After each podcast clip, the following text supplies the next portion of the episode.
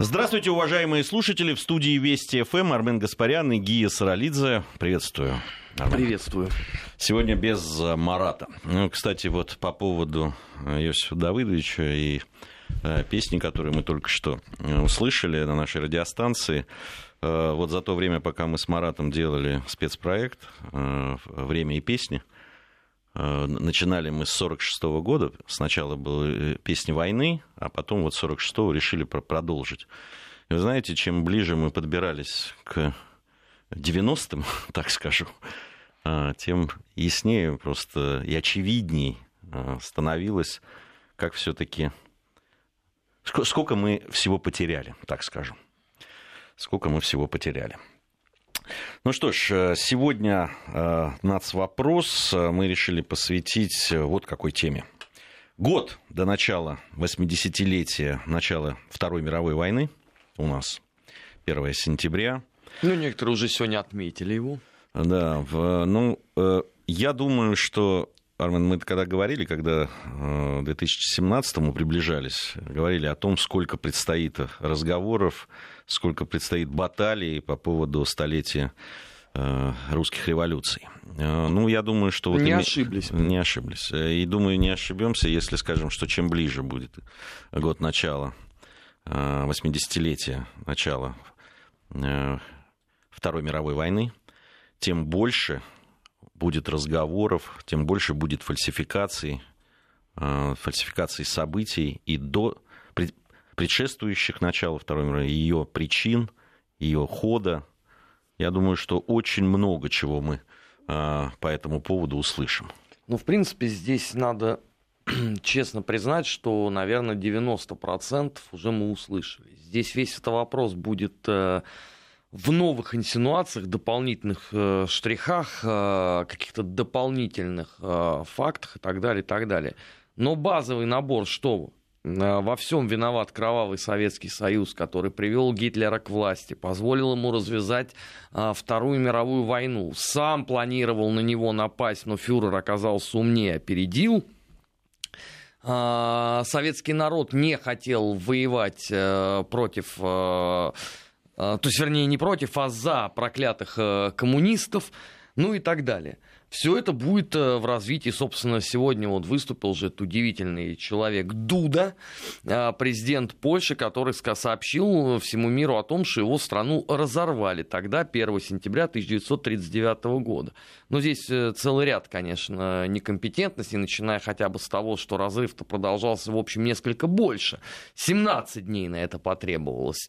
А, победоносно тогда наступающему вермахту. Ну а что касается разрыва, то, например, господин Дуда ни словом ведь не упомянул о том, что а, польское мигрантское правительство, а, оно ведь не объявило войну Советскому Союзу.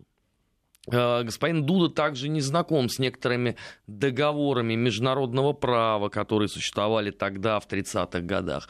Кроме того, господин Дуда совершенно закономерно почему-то ничего нам не рассказал про одно такое маленькое, совсем крохотное событие 1938 года, когда собрались.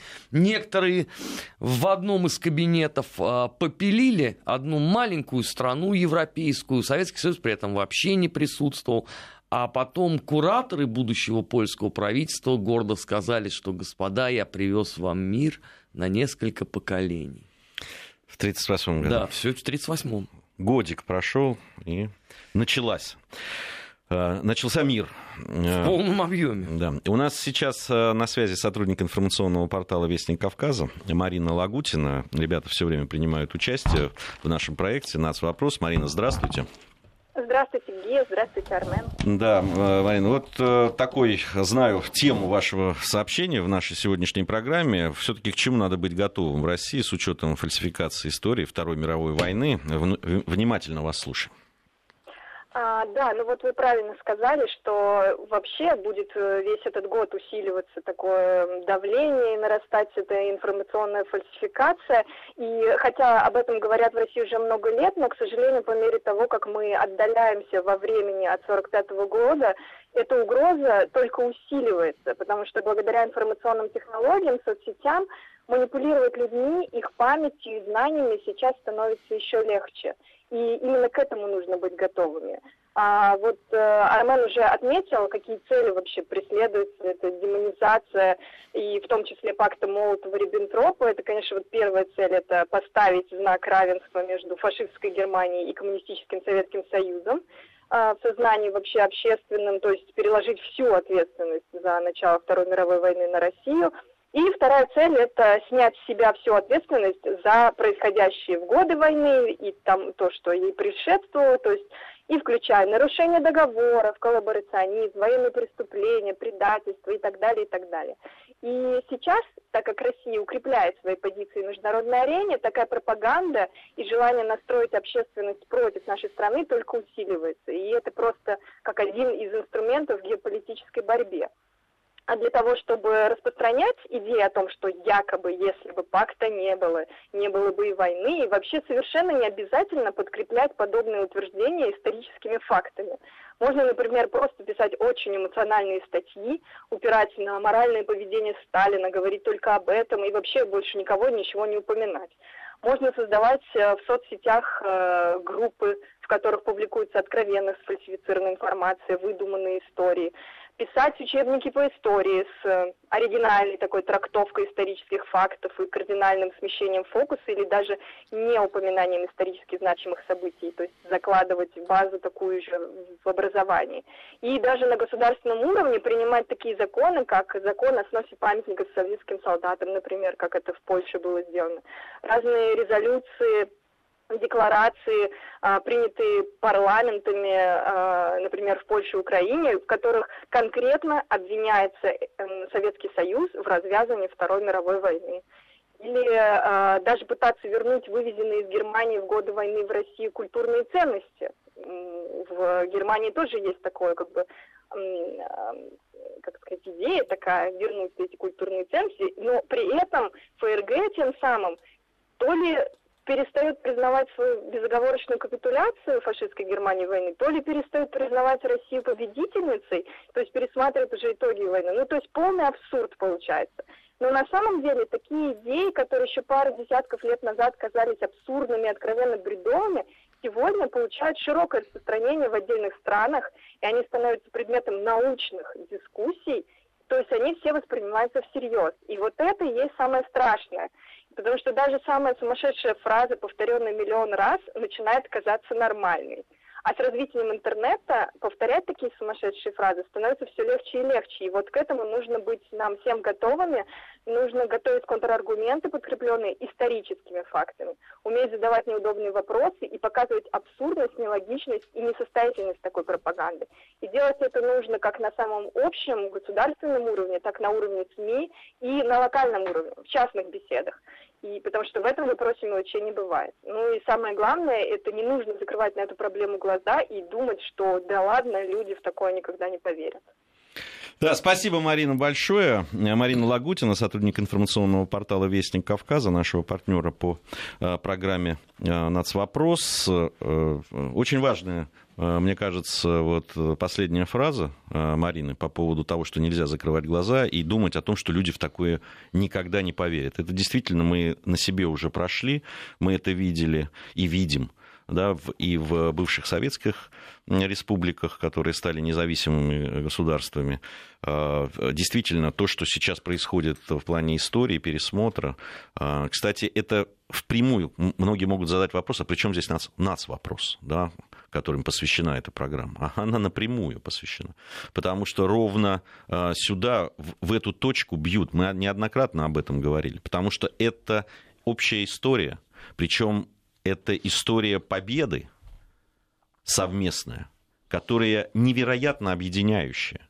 И понятно, что со сменой поколений, если наши поколения еще это все равно всегда воспринимали и будут воспринимать как победу, как общую победу советского народа, Советского Союза, русских людей и людей, которые населяли Советский Союз, то уже следующее поколение, им можно вбивать все, что угодно, особенно учитывая да, те проблемы в образовании, особенно историческом образовании, гуманитарном образовании, о которых мы тоже все время и с тобой, Армен, и с Димой Куликовым все время говорим. Ну, что, собственно говоря, давай честно признаем, произошло в минимум в половине бывших союзных республик и почти во всех странах бывшего э, Варшавского договора.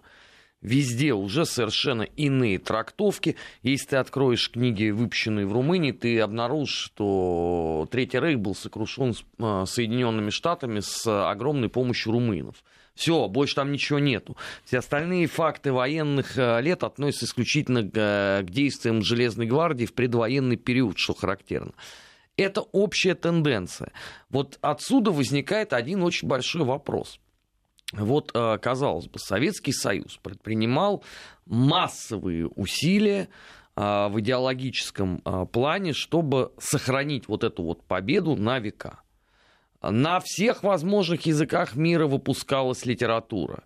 Снимались документальные фильмы. На деньги ЦК КПСС все эти компартии карликовые, там, соответственно, все это тиражировали. И вопрос, и? И куда это все делось? Ну хорошо, вот э, это в одночасье все рухнуло э, не оставив вообще никакого следа за собой. Ну, если не считать определенных настроений на территории бывшей э, Германской Демократической Республики. А всюду э, поселись вопросы. Причем на эти вопросы, понятно, в 90-е годы мы отвечать не могли в силу определенных причин. Я, я бы по-другому сказал, Армен. Все-таки вот ты говоришь, что там усилия, они предпринимались. Только ты вспомни, что началось э, с середины 80-х годов. У нас прежде всего. Не, у нас, конечно. Ты, ты вспомни о том, э, ведь э, те события Второй мировой войны, Великой Отечественной войны, что происходило в нашей массовой периодике? Наших средствах массовой так, информации. Нет, а происходит и до сих пор. И происходит до сих Дня пор. ведь не проходит, чтобы очередная а, мощная чепуха не а, появилась в медиапространстве. Если одно время я еще старался это все отслеживать и комментировать лайвом, то потом я просто понял, что ну, это невозможно. Только этим тогда надо заниматься. Не, ну, понимаешь, если ты выстраиваешь долго некую такую, да, некое здание, а потом закладываешь фугасы какие-нибудь, очень такие серьезные, в основании этого, и рвешь его, а потом начинаешь задавать вопросы. А что это произошло? Почему оно рухнуло? Так подождите секундочку. А вот тут фитиль, когда поджигали, вы о чем думали? Нет, ну хорошо, а, понимаешь, это все, там я готов понять, там 90-е, нулевые. Но вот события а, последних четырех лет, казалось бы, они должны были и обществу а, многое объяснить, и медиа должны были перестроиться, и уж в первую голову должны были оценить а, суть вот этого явления на политике. Потому что ты совершенно справедливо говоришь, а, в топовой позиции это все бьет именно по а, вопросу национальных отношений. И не случайно уже, кстати, в той же Польше э, заговорили, что вот было бы, конечно, неплохо ровно 15 частей, чтобы э, Россия вот состоялась да, на 15 э, маленьких государств. По такому же принципу, собственно говоря, дробился э, Советский Союз. Ладно, наш э, агитпроп вместе с главпуром и старцами э, в Политбюро абсолютно все проспали. И над ними все глумились в конце 80-х годов и в 90-е. Хорошо. А вот что у нас происходит, начиная с 2014 года? У нас уже вроде старцев нету. Но вот если внимательно посмотреть за э, сутью явления, то выясняется, что общество вообще никуда не ушло с точки зрения понимания э, историко-политических вопросов, и которые имеют самое прямое отношение к нацвопросу. Вот самые те простые примеры. А, Крым 2014 год. Заметь, как по мановению волшебной палочки выплеснулся вот этот вот весь поток мутного сознания по поводу шуцманшафт батальонов из крымских татар, а, концлагерей, а, на каком языке выпускалась немецкая оккупационная литература и так далее. Вот обращаю внимание, в 2013 году Ничего подобного не было. И в 2012 тоже эта тема никого не интересовала. И в 2011 она не была в медиапространстве, а вот почему-то в 2014 как, понимаешь, из бронзбой-то полилось. А ровно то же самое с юго-востоком Украины произошло. И заметь, что а, сразу после этого начинается опять массовая вкачка параллельно бессмертному полку. А какие национальности а, теперь уже современной Российской Федерации были а, в ряду коллаборационистов? Вот я человек, который темой э, коллаборации граждан Советского Союза занимается с 1992 года. Сирич 26 лет. Я тебе могу сказать, никогда до 2014 года эта тема не то, что в медиа так не освещалась. Тогда единицы людей вообще этим интересовались. Люди искренне не понимали вообще, что означает термин коллаборационизм. Даже самые грамотные умудрялись сделать две ошибки в этом слове. Понимаешь? А сейчас что творится? И все же бьется в одну точку. Заметь, стоит э, Рамзану Ахматовичу сделать резонансное заявление, тут же небезызвестные сайты начинают нам по новой рассказывать о том, сколько именно горцев оказалось э, в рядах, например, э, подразделения легиона специального назначения «Бергман». А, э, не так давно мы троем же обсуждали вопрос с русским языком в Татарстане тут же по новой нам рассказали очередную историю про Идель Урал и так далее. То есть это, это бесконечный такой путь. Но самое поразительное стоит в том, что мы на него не отвечаем. Ни на один из этих вопросов. Мы почему-то искренне думаем, что если вот они будут упорно бить в эту точку, они ее, эту стену не проломят. Проломят. Они это сделали э, в эпоху Советского Союза. Причем на это потребовалось ну, если брать весну 85 -го года, э, эпоху, как Михаил Сергеевич воцарился за точку отчета, то давай признаемся, что к середине 89 -го года процесс уже завершился. И дальше это все вот полетело со склона снежным большим комом. Ну, там разные процессы происходили. Это был не единственный, один, Нет, из, не единственный, а, конечно. один из участков фронта, так скажем. Но действительно, я согласен с тобой. Но тут же войны начались. А, закономерным итогом вот именно этого участка фронта? Ну, в, вот подливать бензинчику это, это же любимое занятие. Это действительно. Э, ребята точно знают, что э, национальные отношения, межнациональные отношения в такой стране, как Россия, э, в такой стране, как в то время Советский Союз был, это была действительно такая очень тонкая болевая точка и туда били постоянно. Недаром, что все эти голоса на языках э, народов СССР были. Недаром сейчас начинается э, активизация э, тех же процессов абсолютно. Ребята достали из загашников запыленные свои темники, стряхнули Нет, их немножко... Готов был, там писали умные люди. Да, под, подновили слегка, да, там теперь используют интернет-технологии, естественно, стало легче. А никто не глушит. Ну, что же не поаккуражиться-то? Противодействия нет, напротив, это доставляет еще отдельное удовольствие, вот эту вот э, всю мерзотность лишний раз э, процитировать. Знаешь, я мог бы понять, условно, если бы цитировать хотя бы что-то умное. Ну, там Авторханова, например, да, это фундаментальные работы. Но ведь цитируют нынешних балаболов-то которые, взяв ту риторику, наполнили ее принципиально некоторыми новыми смыслами, которые, в общем, далеки от канонических моделей. Но даже на этом э, уровне у нас э, не получается нормальным образом противодействовать. Ну, понимаешь, нельзя браться за национальные отношения. Мы это тоже неоднократно говорили. Собственно, для этого и программу целую сделали для того, чтобы о национальных отношениях говорить в, спокойно, говорить конструктивно прежде всего. Ну, понимаешь, э, э, ребята-то ну, хватает... сейчас мой любимый аргумент. Кто, кроме нас, еще этим занимается? А, да, э, понимаешь, к сожалению, если бы вообще не занимались, так ладно. Они начинают заниматься, когда обостряется что-то когда есть э, то, как, то словечко, которое сейчас э, все повторяют, когда хайп на, национальной, э, на национальных отношениях, межнациональных, когда трения возникают, вот тут бегут, понимаешь, кто с лейкой, кто с ведром, в основном со взрывоопасными веществами наполненными, понимаешь? Вот что самое страшное. Вот. И, конечно, здесь э, э, нужно вот так, наверное, может быть, загодя, как сегодня мы решили поговорить о, о том, что 80-летие начала Второй мировой войны послужит в том числе и вот в нацвопросе. Мы вот в следующей части нашей программы, сейчас новости у нас середины часа, а дальше я предлагаю поговорить, там же есть вот эта э, да, там, история с западными областями, которые вошли в состав Советского Союза. Ведь там поднимется шум обязательно. Они же восточные кресы. У нас сейчас новости. Продолжаем нашу программу. Армен Гаспарян, Гия Саралидзе в студии Вести ФМ. Э, ну что ж, год, э, ровно год до, нач...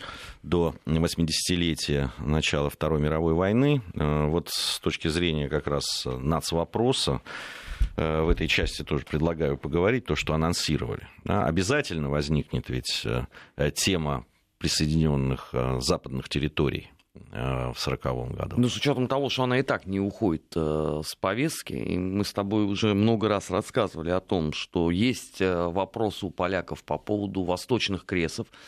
Это так называемая Западная Украина. Больше того, Львов изображен на новых польских загранпаспортах Там же изображены некоторые архитектурные достопримечательности Вильна.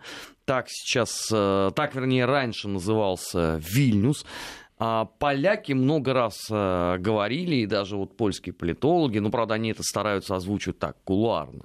Да не всегда. Не всегда. Нет, не, не, не. Фразу о том, что мы э, возьмем территорию, только народ это нам не нужен. Они все-таки стараются, ну, знаешь, про, так. Про народ не говорят. Особо а вот... в медиапространство-то не вкидывают. Но в кулуарных разговорах они говорят, мы все равно это вернем.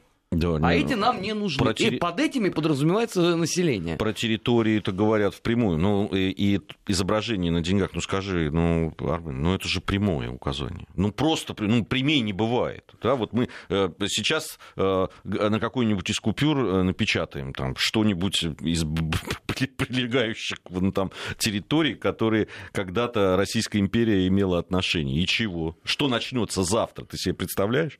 Ну, я думаю, что даже до момента выхода этой купюры с э, московского монетного двора, э, как только будет просто объявлено о планах, то начнется сразу гигантская истерика. Но в случае с поляками же это все работает.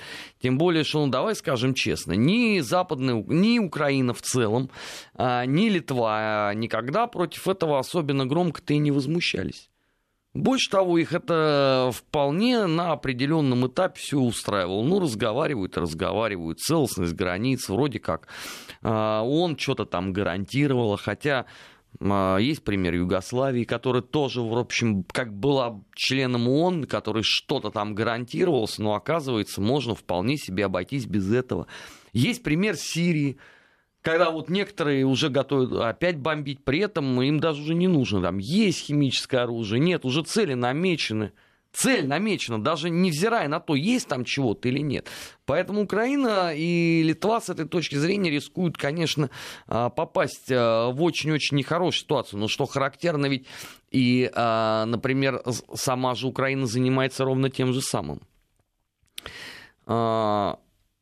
часть земель Краснодарского края, часть земель э, Ростовской области, включая Ажно, Таганрог и Воронеж, э, Украина искренне считает своими которые лишь по какому-то страшному недоразумению до сих пор не в составе неньки даже замечательный город Хабаровск. И тот отмечен на определенных украинских картах желто-синего цвета. Вот ты удивлен, а я поинтересовался у украинских коллег, с чем это связано.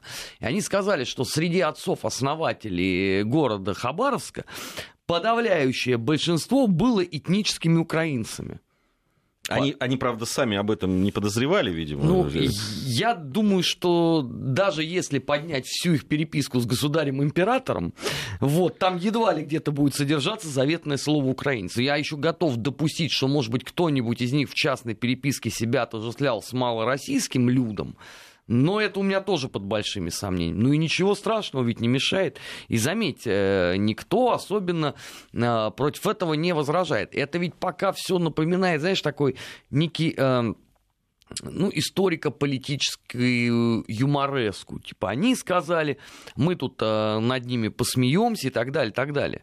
Но все было бы ничего, если бы подобного рода истории не входили в школьные учебники, и на них бы уже не росло очередное поколение. Мы, мы очень часто говорим э, именно там, о Западной Украине, мы говорим о Прибалтике, вот в связи с, э, событиями э, в 80-летней давности. Немножко, на мой взгляд, уходят да, там, те территории, которые потом были присоединены к Белоруссии. Э, да, в западные. Ведь ну, вокруг... Брест, ты имеешь в виду, а? да? Брест, прежде всего. Конечно, конечно. Э, ну, не только, ну, в часть этих земель, которые там называют иногда там, Западной Белоруссии, там еще по-другому как-то, э, ну, неважно. Но ведь я так понимаю, что как раз в Беларуси этот дискурс очень серьезный но он с литовской стороны скорее э, запущен, но опять же там через оппозиционеров, через э, наши любимые НКО и финктенксы, э, конечно, он появился, конечно, он действует, э, причем надо сказать, что ну, весьма и весьма активно. То есть по числу выпущенной литературы на там, тему условно 20-го столетия я тебе могу сказать, что сильно больше – чем э, литературы здравой, которая выпускается в Минске. Я некоторое количество книжек э, привез. Это, конечно, что-то с чем-то. Тут такой свежий взор вообще э, на проблему. Особенно мне понравилось, как там в этих книгах подается, собственно, история как раз вот с Брестом и почему Вильню, Вильнюс и Каунас оказались в составе Литвы, а не в составе Беларуси. Вообще, это вот, конечно, отдельная песня. Это, может быть, даже нам, знаешь, надо в нашем 20 веке э, сделать одну из программ, э, посвященную как раз вот этим землям, как они входили в состав Советского Союза. Потому что, вот знаешь, у меня есть такое подозрение, что подавляющее большинство вообще этих подробностей не очень знает. Я, да. Ты не подозревай, я уверен в этом. Я уверен, что большинство не знает и не догадывается. Да. А ведь это весьма и весьма поучительная штука, которая, видишь, как э, выстрел. Я, кстати, с этой точки зрения абсолютно согласен с нашим комрадом Дмитрием Евгеньевичем, который в одной из программ «Наш 20 век» совершенно справедливо заметил, что надо было вот тогда, в 89 году, когда мы там признали и секретные протоколы, и нужды Прибалтики, и все прочее, надо было ставить условием возврат вот всех этих земель туда – дескать, идите куда хотите, только вот уже без этих э, территорий. И я уверен, что тогда бы эта песня зазвучала бы сразу по-другому. А, а что было бы, э, извините, Литвой в этом случае? Без вот этого Вильнюса, без э, Каунаса, без этих земель. Да была бы вообще какая-то государственность. Ну, кроме как Ватикан, там, я не знаю, Люксембург. А что было бы с Украиной в этом случае? Надо было решать эти вопросы, ну, некому же было, потому что одним было некогда, они боролись за власть, а подавляющее большинство людей вообще не знало ничего про это про освободительный поход 1939 года. Ведь заметь, что большинство вздора по поводу, в том числе, а, национальных отношений, о том, как э, полонизировались украинцы, как полонизировались белорусы. Кстати, белорусы были стопроцентно полонизированы, так, для понимания. А, не успели русских окучить. Украинцев, по-моему, на 42%. А, добрая польская шляхта успела перековать свою веру. То есть им чуть-чуть времени не хватило. Еще бы лет 20 бы им дали бы возможности, и все, и не было бы там такого этноса. Мы же об этом не говорили. А, про любимую нашу с комрадом Мартыновым э, Бессарабию мы же тоже молчали. То есть она как? Возврат наших исторических территорий в результате освободительного похода. Все, что у нас еще об этом говорилось? И плакаты эти, помнишь, там целующийся солдат э, рабоче-крестьянской Красной Армии, какой-то там то ли польский крестьянин, то ли западноукраинский, это уже тоже история умалчивает. И на этом все. А какой клубок проблем сразу после этого возник? Да, его локализовали на определенном этапе. Извините, 22 июня 1941 года эта бочка тротила громыхнула, а сдетонировал еще вот рядом стоящий э, оружейный э, склад. И накрыло всех, потому что а, э, у западных украинцев были свои политические истории взаимоотношений народов. Там же поляки, там же русские, там же венгры, а, рядом это а, Бессарабия, Буковина, это, соответственно, а, молдаване, румыны, русские, кого ж там только не было, да, и вот заметь, и все вот это громыхнуло. Да, потом после войны старательным образом зачистили поляну, концы спрятали, вроде как опять дружба народов, перекрестились, но потом наступает 89 год, и опять по новой, ровно на те же самые грабли. Ты вспомни, сразу же, 89-90-е годы, где тонко там порвалось. Прибалтика, э, Украина, Молдова, э, Кавказ.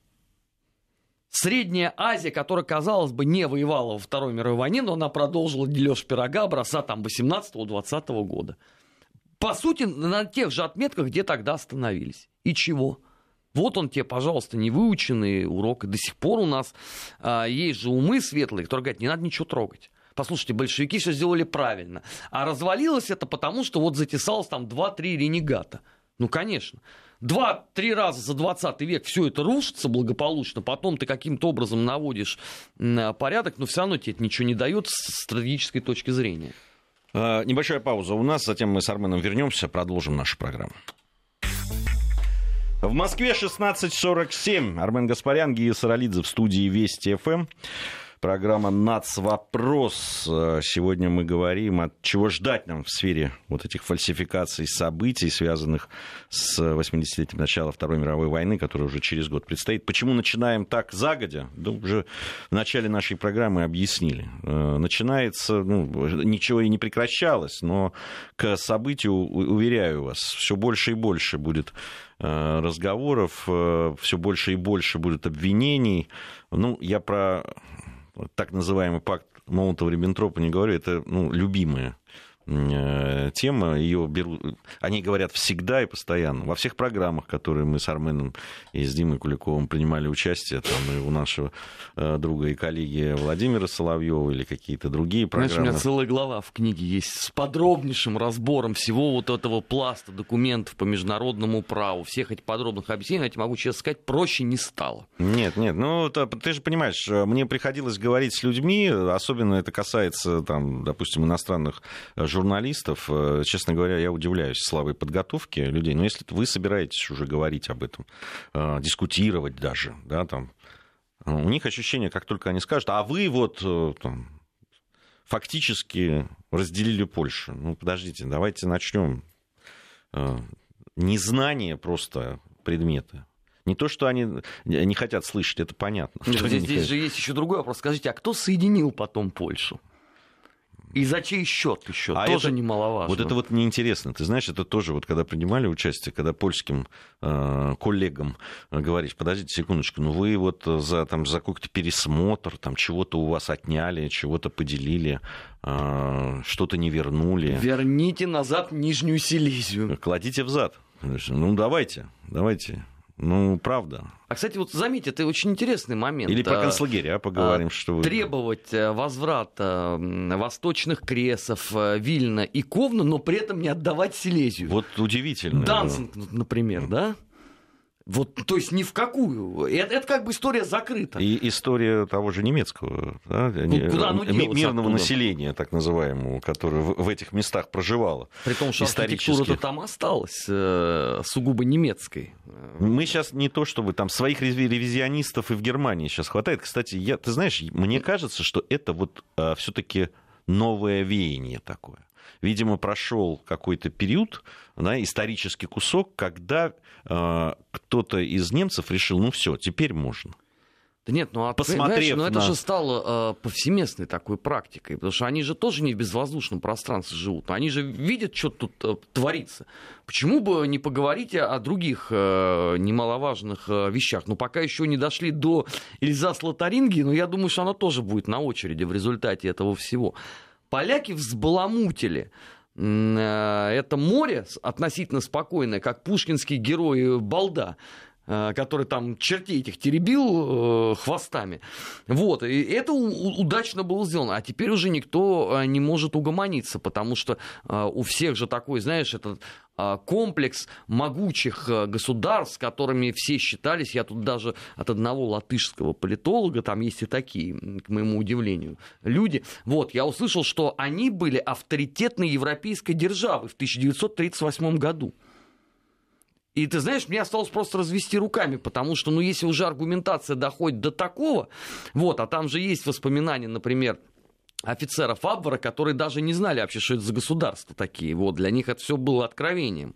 Они-то готовились воевать с другими совсем странами. Знаешь, и вот они это на полном серьезе говорят. Они с другими не воевали. И там, там-то они точно, с этими государствами они точно не воевали. Нашли вполне Нет, те, себе... те государства готовы были добровольно лечь угу. под них, ты как бы жить спокойно. Не, ну понимаешь, там же все, все равно там, на, нам э, рассказывают о, о неком сопротивлении, о том, что ну, они воевали где и с э, э, немецко-фашистскими захватчиками, и с Красной армией. Нет, там, ну вот. были действительно. Вот, например, у меня дома есть, знаешь, такой фолиантище размером с большую советскую энциклопедию, называется «Вклад латышского народа», э, нет, роль латышского народы Великой Отечественной войны. У меня только второй том есть. Ну, как, пер... В каком году? 64-й. Угу в Риге с картинками, отдельный раздел, посвященный руководящей роли партии, все как я люблю. Там масса фамилий, между прочим. Больше того, если читать этот Талмуд внимательно, то я не понимаю, из кого тогда комплектовались эти дивизии СС, потому что там, ну, через страницу говорится о всенародной борьбе, что все как один встали, поднялись. А теперь, по-моему, те же самые авторы переписали эту историю. Они просто выкинули эту руководящую роль ВКПБ лично товарища те, Сталина. Те же два фолианта. Да. Фолиант из двух томов. Он, кстати, слушай, а вот хорошо ты напомнил, он действительно двухтомный. А, вот, вот такого вот размера. А, первый том это «Легион СС», и второй том, они у меня просто оба есть, я их привез. И второй том посвящен э, лесным братьям. Соответственно, с 46 по 50 год. Но я просто авторов так не, не смотрел, кто. Я допускаю, что, может быть, потомки идейные или сыновья дописали. Ну, потому что там написано ровно в такой же стилистике. Место товарища э, Сталина занимает э, генерал Бангерскис. Панигирики ровно такие же. Великий вождь окормил светлый путь, а, мы избавлялись э, от оккупантов, ничего нового нет. По такой схеме можно, в принципе, ну, написать, наверное, историю любой, э, любой бывшей союзной республики. Ну, кроме, наверное, Карело-Финской. Тут будет посложнее. Тут просто я боюсь, что не найдется такое число коллаборационистов у карело-финнов в армии Финляндии. Хотя ты знаешь, ну при известном желании, наверное, тоже можно высчитать какую-нибудь процентовку. Ну, кстати... Я просто этим никогда не занимался, не знаю. Кстати, по поводу нацвопроса и упомянутой уже да, Карелии и всех событий Северной, Зимней войны, вот, ведь тоже как раз из Прибалтики, ну, в данном случае Эстония там самая активная в этом смысле. Ну, ну да, они требуют Псков и отдать земли финнам. То есть они за двоих выступают. Ну, При выступают этом... И выступают за то, что, значит, угнетены невероятно финно-угорские народы. Это ингерманландцы, ну, и... которые постоянно шагают в Санкт-Петербурге под своими знаменами. Это вот они самые угнетенные, ну, да? Там, Или вепсы? Там, там все. А. Вепсов, да, все время поминают. Вепсы тоже угнетенные? Угнетенные все. Они угнетенные. Почему-то они так это э, взяли на себя вот эту роль защитников. Эстония, защищающие Вепса. Это как Зигфрид, купающийся в крови дракона. Примерно вот такой же нордический должен быть эпос. Их не смущает совершенно никакие исторические факты и не очень простых взаимоотношений вот этих народов э, с теми режимами, которые э, были Нет, а на, ярые... на территории, которая сейчас занимает Эстония. Я, ярые борцы с коммунизмом из Эстонии не хотят вспомнить, как они из пушечек покрошили отступающую армию Юденича северо-западную, а как те, кто выжили, потом гнили в концлагерях. Казалось бы, одни антикоммунисты, другие. Чего же вы их из пушечек-то до прямой наводочкой? Нац вопрос. Нац вопрос. Понимаешь, здесь вот... И, и заметь, да, а, русских людей никто в этой связи угнетенными почему-то не считает. Нигде. Хотя вепсов никто из пушек не расстреливал. И, по-моему, ингерманландцев тоже. А вот русских расстреливали. Ну, как русских, да, тут а, были все, наверное, национальности, населявшие тогда Российскую империю представлены. Там, кстати, и прибалты-то тоже были э, в армии Юденичева. Ну и, и ничего. Да вообще история, она такая штука, да, и э, если там прослеживать, когда говорят там верните наши исторические земли, вот все время хочется спросить, с какого момента будем да Хорошо, давайте вернем. Э, Начнем, пожалуйста, с того, что верните нам то, что купил Петр Первый у шведов. Он там, помнится, часть земель э, купил Курляндии и Стляндии. Вот, пожалуйста, вы это верните. Давайте с этого момента начнем э, наш, соответственно, торг с вами. Вот Имущество русское верните. Момент, с которого... это, это самое, ведь самое интересное. Момент, с которого начнем дележ. С имущества ты имеешь Имущество, да. Вот, вот это наши исторические земли. Вот с какого момента? Вот это же... Нет, кто-то... Первый как купил, это было в составе нашей страны. Все, свободны. Ну, Всем несколько. Ну, они это опускают, они э, Хорошо, пусть... хотят, хотят с другого Окей, момента. пусть деньги вернут. По нынешнему курсу примем. Там еще проценты набежали за сколько там, 300 с чем-то лет. Наверное, немалые. За промышленность, пожалуйста, пусть денежки вернут. За культуру, за многое другое знаешь, иногда подростки, когда говоришь им, а я вот там говоришь там, а я вот я для тебя то-то, то-то, а они, знаешь, универсальный ответ там. А мы вас просили. вот, вот в этом, да, понимаешь, они же сейчас так Тогда с нами разговаривают. милости просим в родное стойло. Не просили, возвращайтесь. Если вам нечем платить, нечего вернуть, тогда извините назад. И все.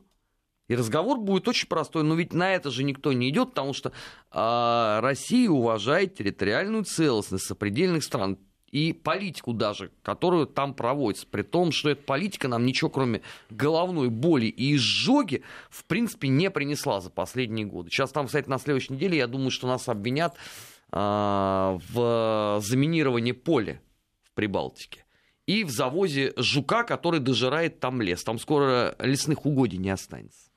Не важно, что этот жук впервые появился в Соединенных Штатах Америки, но в Латвии точно знают, что к ним на территорию он попал из России. Так что я думаю, что на следующей неделе можно будет э, в программе «Бывшие» пообсуждать э, дело Скрипаля 2.0. Жук там какой-то, дожирающий э, латышский лес. Это все-таки похлеще будет, чем разлитый новичок в общественный уборный парк имени Елизаветы. Побогаче история. Вот заметь, да, ведь ни тут, одна страна уж... такого еще не договорилась, тут, только прибалты. Тут не угадаешь, на самом деле. Да, перестань, как не, не говорить. Там кто-то обвиняет в том, что... Слушай, нас обвиняли во многом. Но нас Африка... никогда не обвиняли в том, что мы вырастили жука, который съест лес. Вот до такой гнусности еще никто не договорился. Слушай, нас обвинили в том, что мы президента не того выбрали. Но это, это, это святое дело, понимаешь? А тут жук. А, загеноцидить, изнасиловать, унизить, в конце концов, вмешаться в выборы, это нормально. Но вырастить жука на зло всей Латвии, это оскорбление на 50 долларов минимум, как говорил один киногерой. Ну что ж, время нашей этой программы подошло к концу. Совсем скоро недельный отчет. Алексей Мухин у нас сегодня. Э, мы с ним будем подводить итоги недели. Скоро вернемся.